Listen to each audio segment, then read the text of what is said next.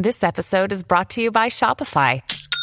Forget the frustration of picking commerce platforms when you switch your business to Shopify, the global commerce platform that supercharges your selling wherever you sell. With Shopify, you'll harness the same intuitive features, trusted apps, and powerful analytics used by the world's leading brands. Sign up today for your $1 per month trial period at shopify.com slash tech, all lowercase. That's shopify.com slash tech. Hola, ¿qué tal amigos? Buenas noches, bienvenidos. Tania Alexandrino hablando de frente, señores, porque llegué yo, la reina, la diva, la caballota, a la que muchos le temen y pocos, eh, bueno, muchos le temen y le huyen y pocos se atreven a enfrentarse. Vamos a ponerlo de esa manera. Vamos entonces rapidito a comenzar este programa, señores. Mire, en el día de ayer se llevaron a cabo vistas vistas congresionales que de alguna manera u otras pasaron desapercibidas, desapercibidas. Sí, porque, porque ya usted sabe, la prensa propagandista del Partido Demócrata no le conviene hablar de todo lo que se dijo allí, en donde Vijaya Gari, la exdirectora jurídica de Twitter, al igual que James Baker, ex consejero general adjunto de Twitter, y Joel Roth, ex jefe de seguridad de integridad. Eh, yo, no sé qué, tanto de integridad tenían, pero bueno, esos son otros 20 pesos.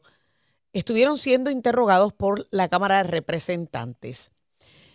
Y allí se dijeron muchas cosas. Señores, se dijeron muchas cosas, incluyendo, incluyendo algunos admitir, admitir que ahora es que se dan cuenta en retrospectiva que debieron haber instalado o restaurado la cuenta del New York Post, por ejemplo, antes de las dos semanas que estuvo suspendida. Pero yo no quiero que usted me crea a mí. Yo quiero que usted escuche en estos momentos, en esta ocasión, es Joel Roth hablando, el ex ejecutivo que habla precisamente sobre la censura. Escuchemos. Again and again, we saw the speech of a small number of abusive users drive away countless others. Unrestricted free speech, paradoxically, results in less speech, not more. O sea, el descarado dice que libre expresión o expresión libre sin restricción muchas veces resulta en mayor restricción y no menos. O, o sea, o sea, yo, yo quiero tratar de entender lo que dijo este tipo.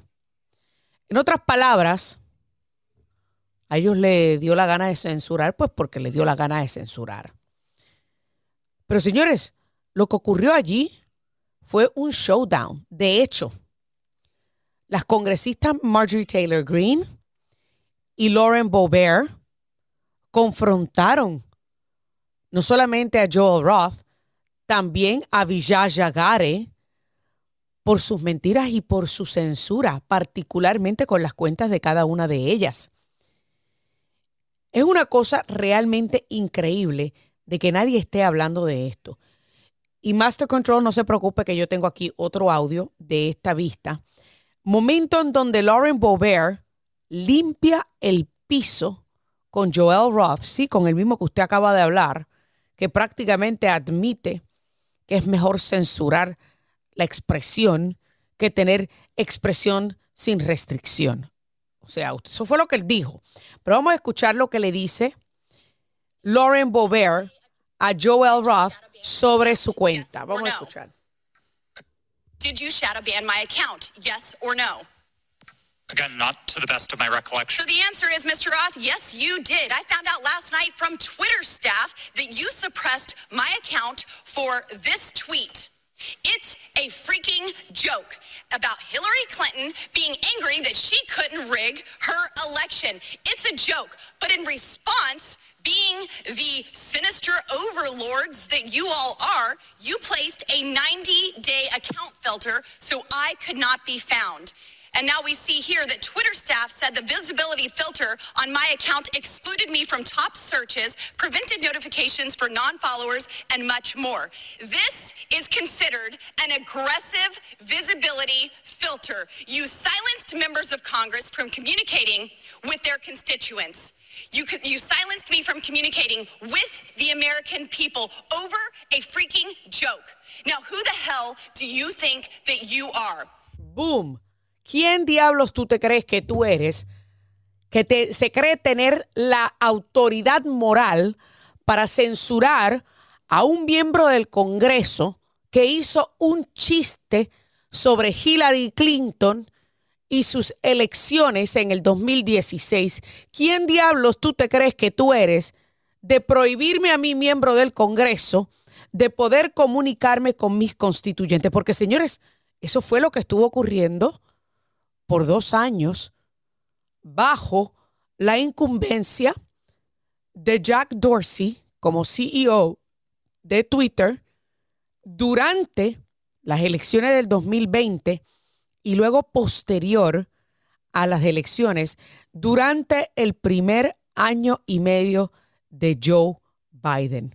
Si no hubiese sido porque Elon Musk compró Twitter, nunca nos hubiésemos, bueno, todos lo sospechábamos, pero no hubiésemos tenido la confirmación de estas acciones descaradas, descaradas en donde básicamente recurrieron a la censura de líderes conservadores, a la censura de voces conservadoras y en donde ocultaron información privilegiada que pudo haber ayudado a muchos a inclinar la balanza en las elecciones del 2020. Y precisamente tengo las declaraciones de Vijaya Gare, la que estaba a cargo prácticamente del área de censura, de, de, censura, o sea, la exdirectora jurídica de Twitter. Yo quiero que usted escuche esto porque esto es un descaro verdadero. Twitter changed its policy within 24 hours and admitted its initial action was wrong. This policy revision immediately allowed people to tweet the original articles with the embedded source materials. Relying on its long-standing practice not to retroactively apply new policies, Twitter informed the New York Post that it could immediately begin tweeting when it deleted the original tweets, which would have freed them to retweet the same content again. The New York Post chose not to delete its original tweets, so Twitter made an exception after two weeks to retroactively apply the new policy to the Post's tweets. In hindsight, Twitter should have reinstated the Post account immediately. O sea, en retrospecto, Twitter debió haber publicado o restaurado la cuenta del New York Post. O sea, estamos hablando, señores, de una plataforma digital relativamente nueva que se, se tomó la libertad de censurar a uno de los diarios más antiguos del país, al New York Post, creado por uno de nuestros fundadores de la patria. O sea, que Twitter se creía con la autoridad moral y la autoridad decisiva para censurar a uno de los medios más prestigiosos, más respetados y más longevos del país, únicamente porque no le gustó lo que habían tuiteado sobre Hunter Biden. Pero a la hora de la verdad, todos nos enteramos mediante la publicación de, las, de los documentos de Twitter, que no es que a Twitter no le gustó, es que a sus magistrados, a sus, a sus jefes en la campaña de Joe Biden y del Comité Nacional Demócrata, no le gustó lo que se decía en ese artículo. Y por consiguiente, recurrieron a censurar la historia, borraron la historia, le, le cerraron, no le cerraron, sino le limitaron acceso a la cuenta al New York Post por dos semanas. Y ahora, con una cara de lechuga fresca, ella viene y dice, en retrospecto, debimos haber restaurado la cuenta del New York Post de manera inmediata. En retrospecto, así cualquiera por la boca es un mame y mija. Así cualquiera. Ah, bueno, sí. Después de que interferimos en las elecciones del 2020, pues sí, ahora admitimos que debimos haber permitido que todo el mundo viera la historia de los negocios turbios de Hunter Biden, en donde se enteraban que el candidato a presidente, su papá, había estado permitiendo que su hijo y su hermano vendieran las conexiones con su nombre, se lucraran con las conexiones de Joe Biden en Washington y vendieran intereses y acceso al ex vicepresidente para lucrarse económicamente. Claro, en aquel momento nadie quería que se supiera eso, porque iban a arruinar las probabilidades de ganar de Joe Biden. Así que aquí queda demostrado de que los únicos que interfirieron en elecciones fueron los demócratas. En el 2016 inventándose la patraña, con la única diferencia que en aquel momento no les funcionó y no pudieron robarse las elecciones. Pero en el 2020, y sí, dale, Miriam Minions, anótalo, anótalo que lo estoy diciendo. Hubo una interferencia directa y descarada una colaboración entre medios de comunicación, medios de redes sociales, el DNC y la campaña de Biden para interferir en las elecciones y evitar que el electorado estadounidense tuviera toda la información necesaria para tomar las decisiones de quién y por quién votar. Hacemos una pausa y ya volvemos con más. You abuse the power of a large corporation, big tech. to censor Americans. And you want to know something? Guess what? I'm so glad that you're censored down. I'm so glad you've lost your jobs. Ahí ustedes escucharon a la congresista Marjorie Taylor Greene precisamente diciéndole a estas personas de Twitter que qué bueno que perdieron sus trabajos porque recurrieron a abusar de sus posiciones para censurar y violarle derechos constitucionales no solamente a ciudadanos americanos, sino también a varios congresistas. Pues para hablar un poquito más acerca de todo este, este teatro, este drama que vimos en esta vista ayer, que estuvo muy buena, el que no lo vio, pues se lo perdió, señores. Yo se le he dicho a ustedes que estas cosas usted las puede ver usted mismo. Usted no tienen que esperar que Dani Alexandrino se lo muestre o se lo ponga aquí en audio. C-SPAN muestra en televisión, en vivo, la gran mayoría de las vistas congresionales. Pero para hablar un poquito más de que si existió colusión entre el Partido Demócrata y las grandes empresas tecnológicas, me acompaña Rod Soto, experto en informática. Rod, buenas noches, bienvenido. Dani Alexandrino hablando de frente. Gracias por tenerme un placer tenerlo aquí en este programa. Vamos entonces a hablar. Eh, no sé cuánto de las vistas lograste ver, pero según lo que yo vi y lo que pude interpretar de lo que allí se dedujo y se dijo, a mi entender, yo creo que hubo mucha colaboración entre el, no solamente el Partido Demócrata, sino la administración de Biden posterior a haber ingresado al poder. ¿Cómo tú lo ves? Sí, bueno, lo, que aparece, yo sí tuve la oportunidad de ver los cortes que salieron en C-SPAN y, y, lo que salió en, en, Twitter itself, en lo que salió en Twitter. Eh, lo que yo estoy viendo es sumamente grave. Y es grave porque pareciera haber pruebas eh, fehacientes de que eh, ahí hubo colusión, ah, de que ahí hubo violación de los derechos civiles. Nosotros estamos hablando de personas que fueron electas legalmente y limpiamente.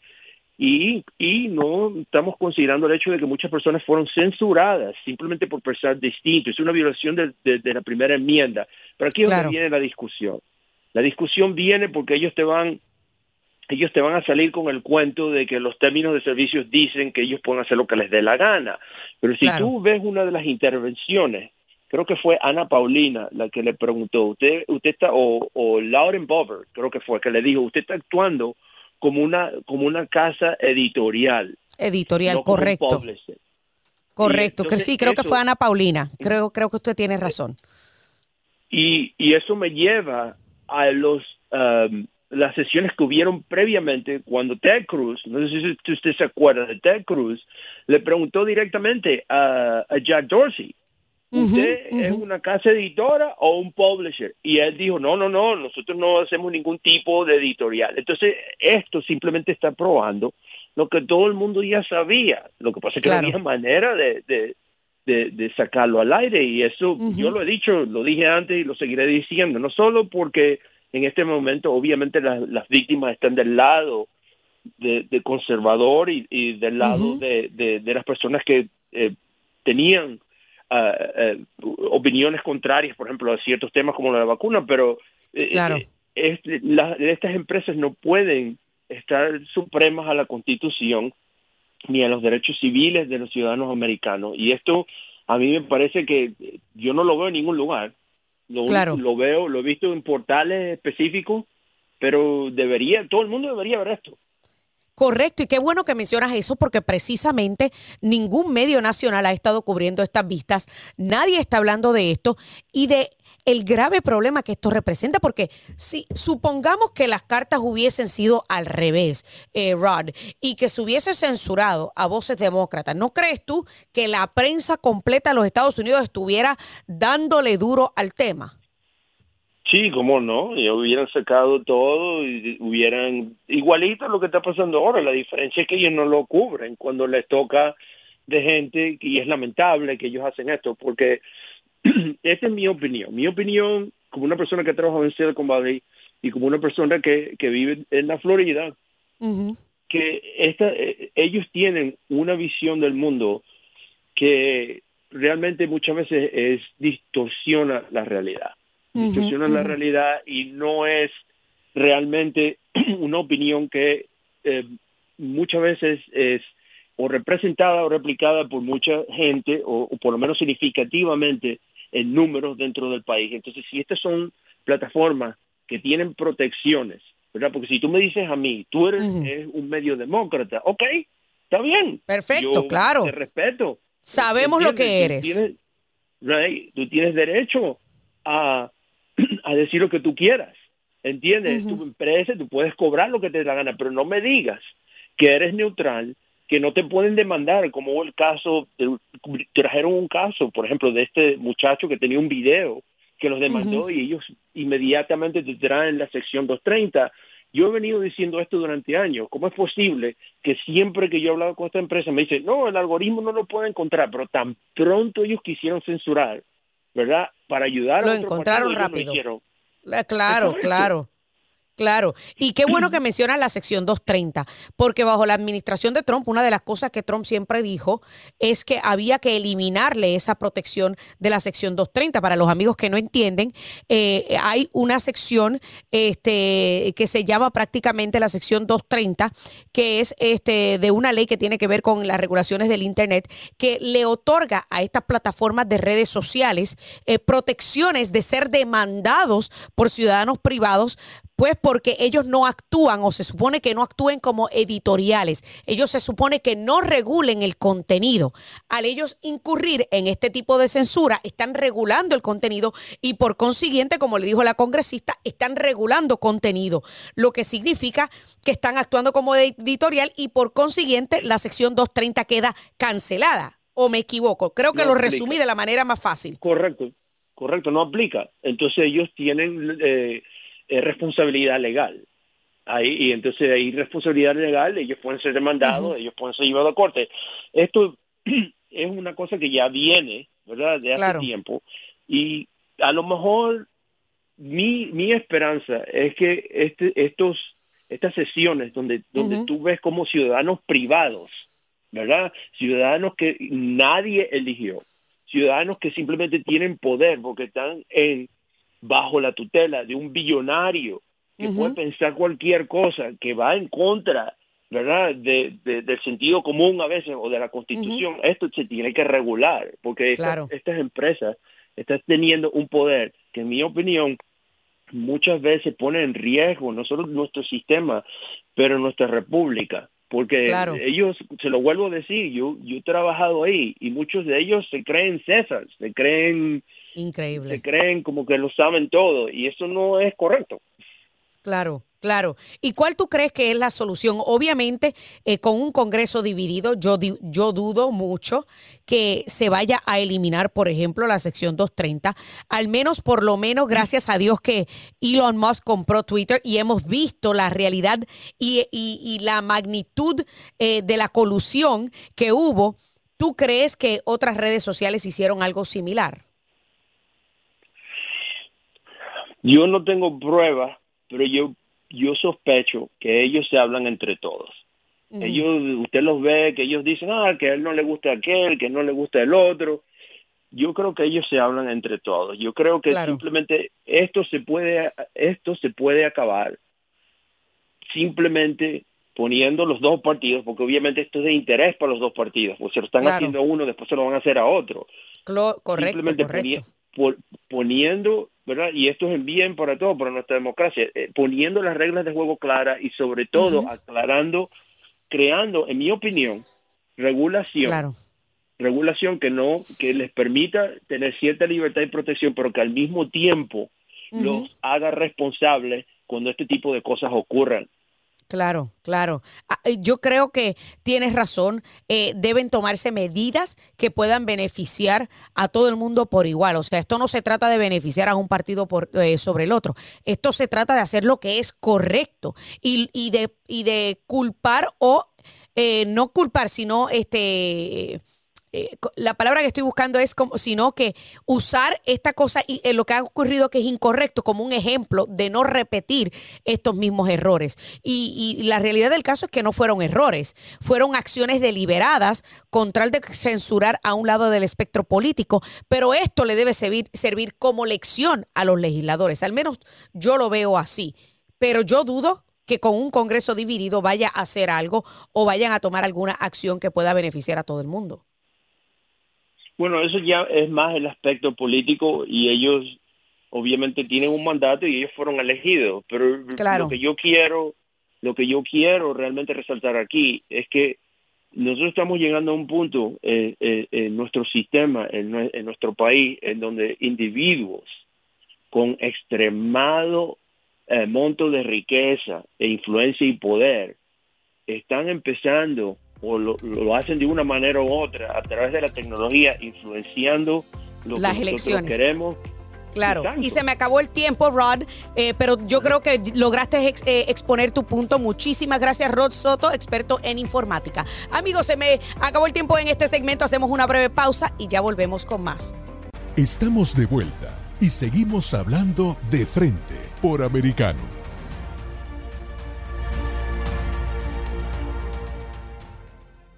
Folks, we did that in a bipartisan way. Democrats and Republicans did it.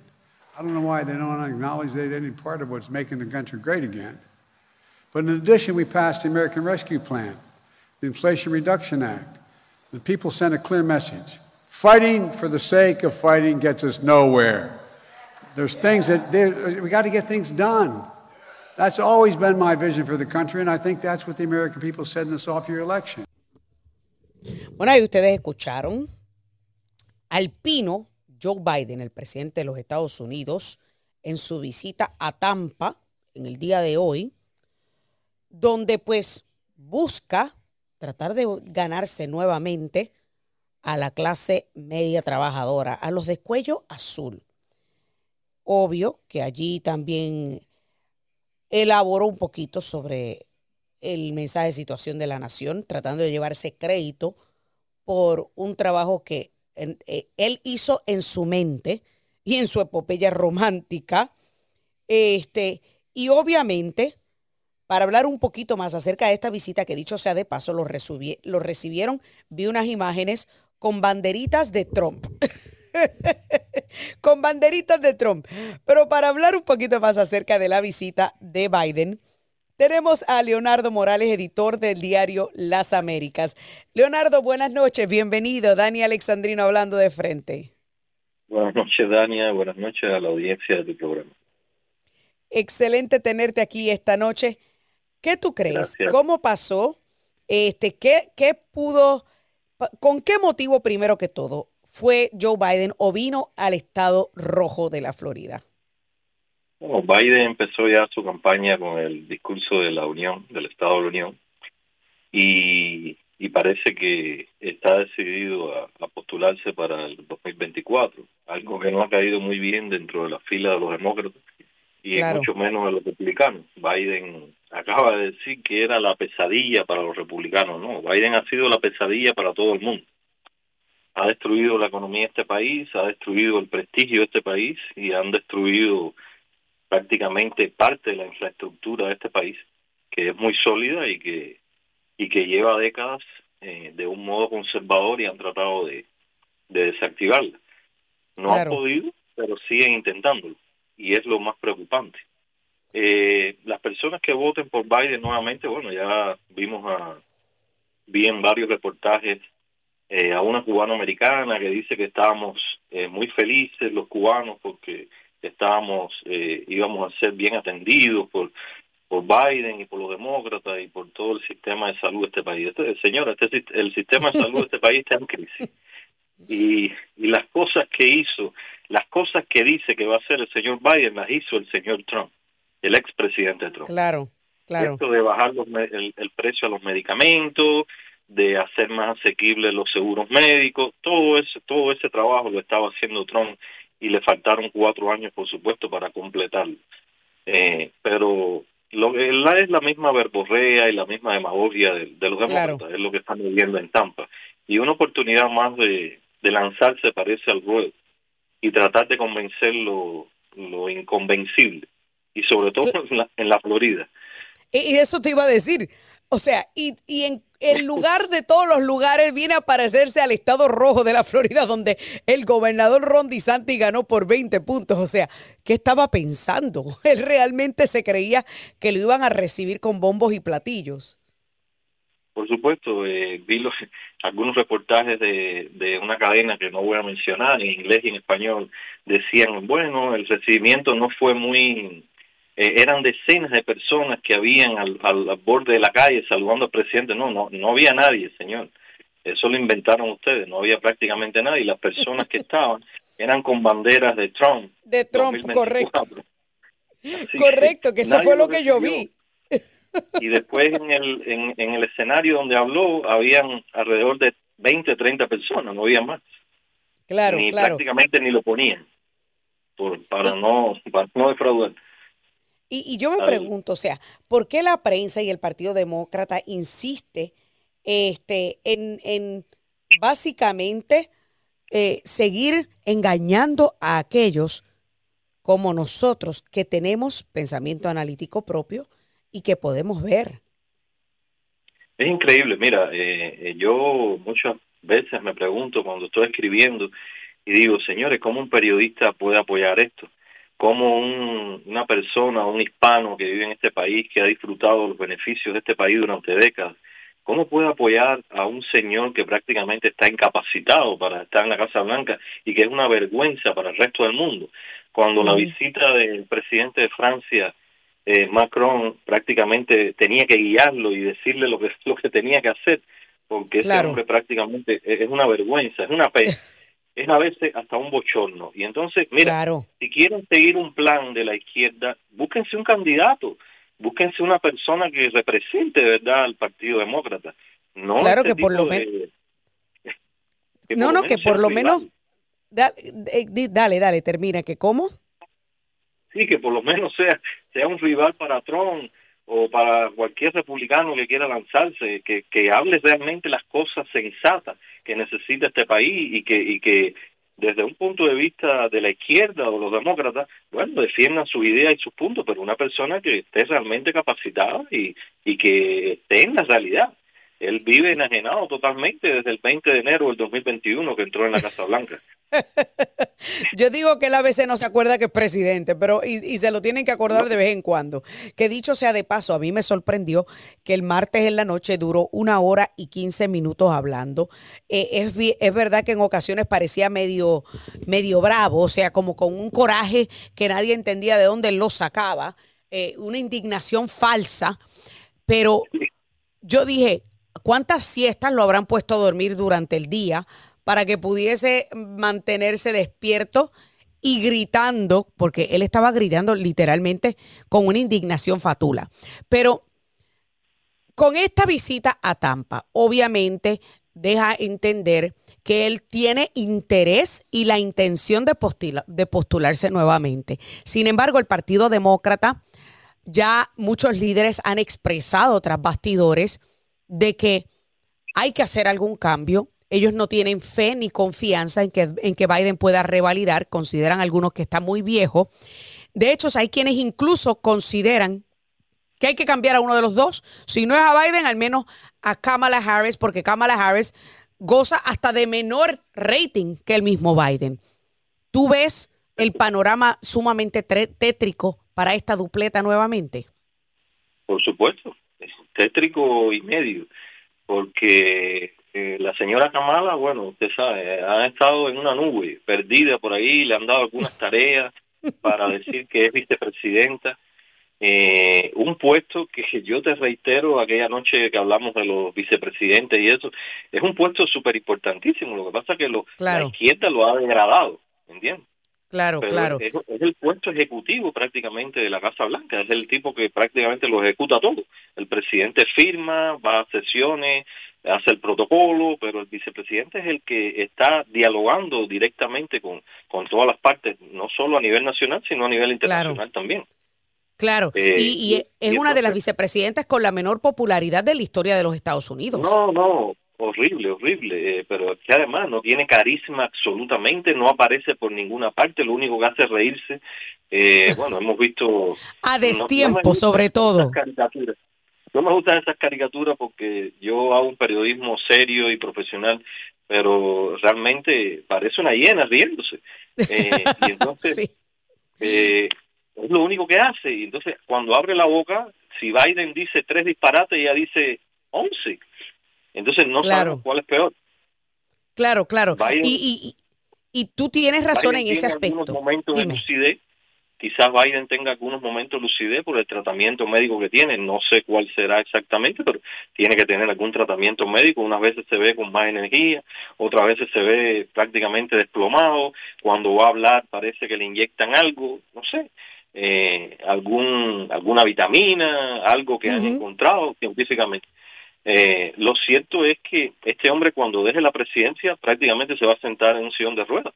Me da pena, es un ser, de todas formas es un ser humano y, y haga lo que haga, ha hecho algo por este país de forma más o buena, pero bueno, lo ha hecho hasta hoy. Y, claro, y, y, yo, y yo digo, y, no, y estamos completamente de acuerdo en eso. Y una de las cosas que yo digo es que este o sea, es triste lo que está viendo pasando de, con este señor, porque yo, que vengo de una familia en donde la matriarca de mi familia, mi abuela, está ya en la, etapa, en la tercera etapa de lo que es demencia senil, yo veo muchísimas similitudes y a mí me da pena que estén exponiendo a este señor de la manera que lo están exponiendo, a sabiendas que mm, cognitivamente no está en su mejor momento y nada tiene que ver con los impedimentos del habla que él pudo haber tenido en toda su vida y su carrera.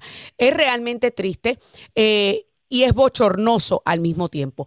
Pero bueno.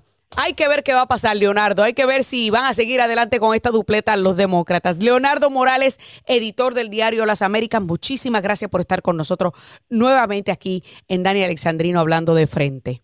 Siempre es un placer tenerte. Amigos, si ustedes no se muevan, hacemos una breve pausa, que ya vamos a la recta final del programa. Amigos, continuamos aquí Dani Alexandrino hablando de frente a través de Americano Media y Radio Libre 790 AM. Quiero agradecer a todos los que desde nuestros inicios han dicho presente en esta conversación. Gracias por seguirnos y acompañarnos en este, esta montaña rusa de éxitos, de esta nueva experiencia, de este nuevo proyecto. Estamos verdaderamente agradecidos. Todavía falta mucho más de americano por descubrir y por ocurrir. Así que le invitamos a bajar la aplicación de americano si es que todavía no la tiene. Americano Media en cualquiera de las tiendas de dispositivos móviles. Bájela ya. También lo invito a seguirnos en todas nuestras redes sociales, Americano Media, y por supuesto en Getter. También puede incluso sintonizar en vivo a través de Getter.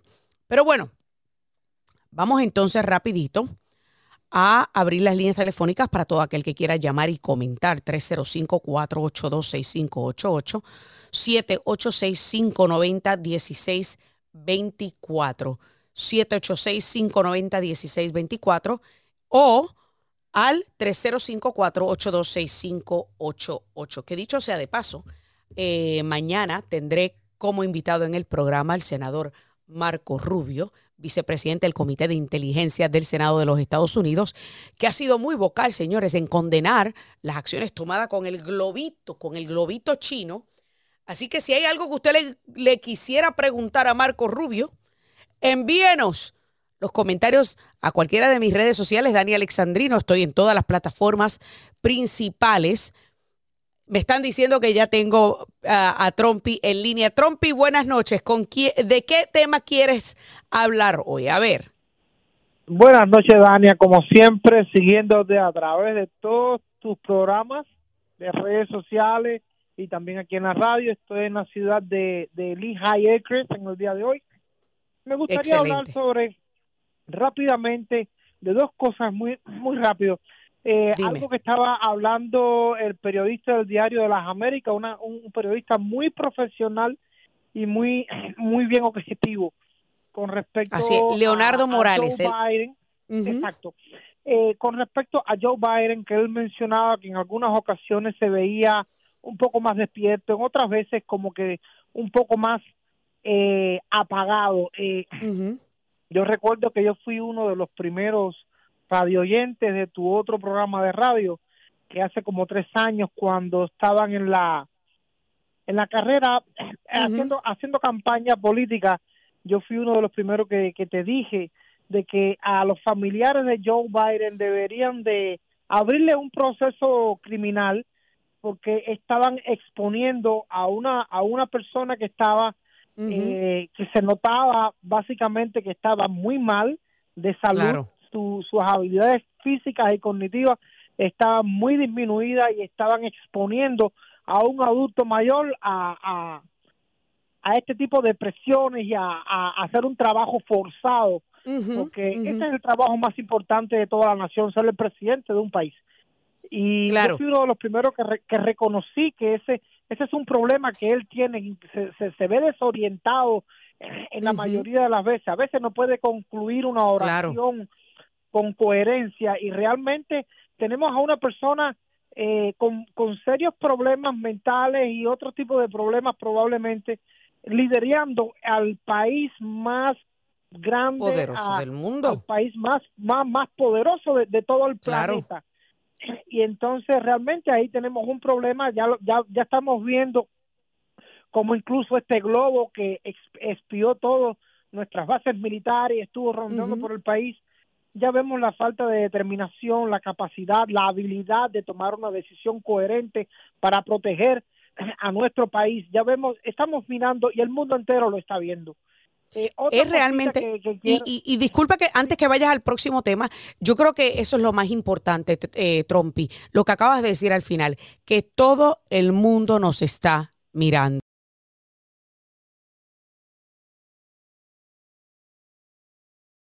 Tiempo más vergonzoso, eh, que todo el mundo nos está mirando y está viendo cómo Estados Unidos de América, el país más poderoso del mundo, está liderado por un hombre que no solamente está viejo, está pasado de edad para poder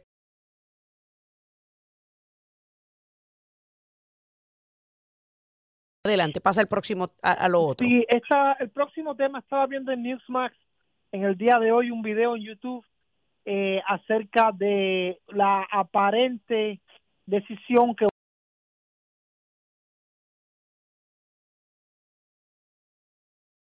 si va a, postularse para la presidencia o no. Y no puedo negar que me sentí muy preocupado eh, porque no no me espero ver, ver a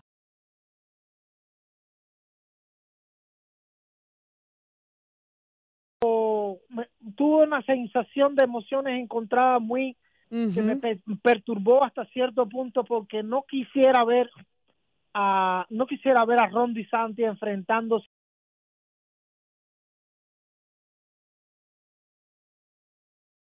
se pierde un poco el estilo para hablar cuando se refiere a política, vemos que es muy crudo, muy directo, muy frontal y estamos viendo a un Ron DeSantis que va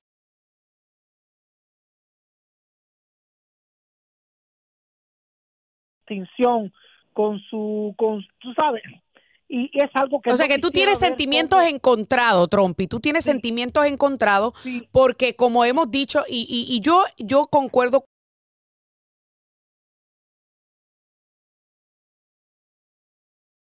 y será excelente presidente en algún futuro, pero no todavía. Eh, yo he dicho siempre que considero que... él debe terminar el segundo término aquí en la Florida, hacer un excelente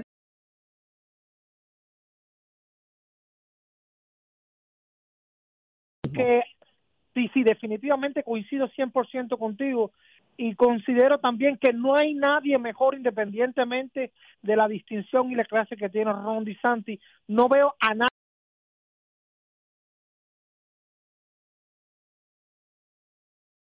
que realmente se necesita. Se necesita, y la razón claro. Y la razón fundamental es esta. Ya lo hizo una vez y sabe cómo hacerlo por segunda vez. Claro. Eh, yo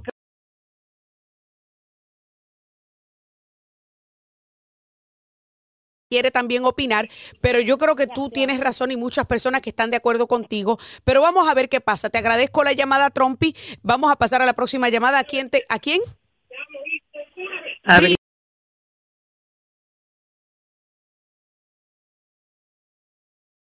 Muy bien, ¿y usted?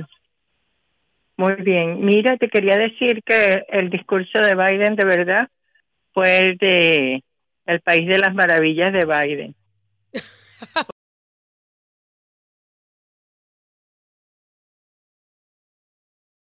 Ellos son pro, pro que vea las drogas, ellos no cuidan a las personas con respecto a las drogas, hasta liberan a los criminales que, que estuvieron presos por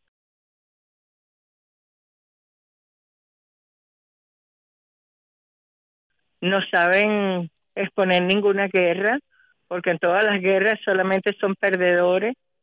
Troen enseguida quitó lo que era ISIS, lo destruyó, destruyó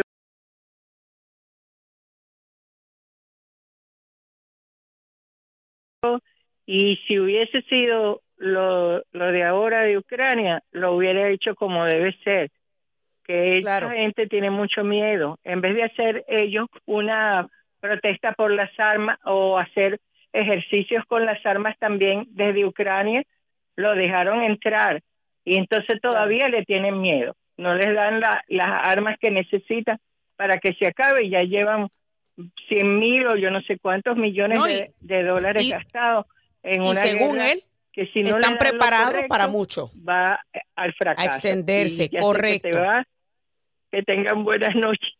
Muchísimas gracias a usted, Brigitte, por llamar y muchísimas gracias por sus comentarios.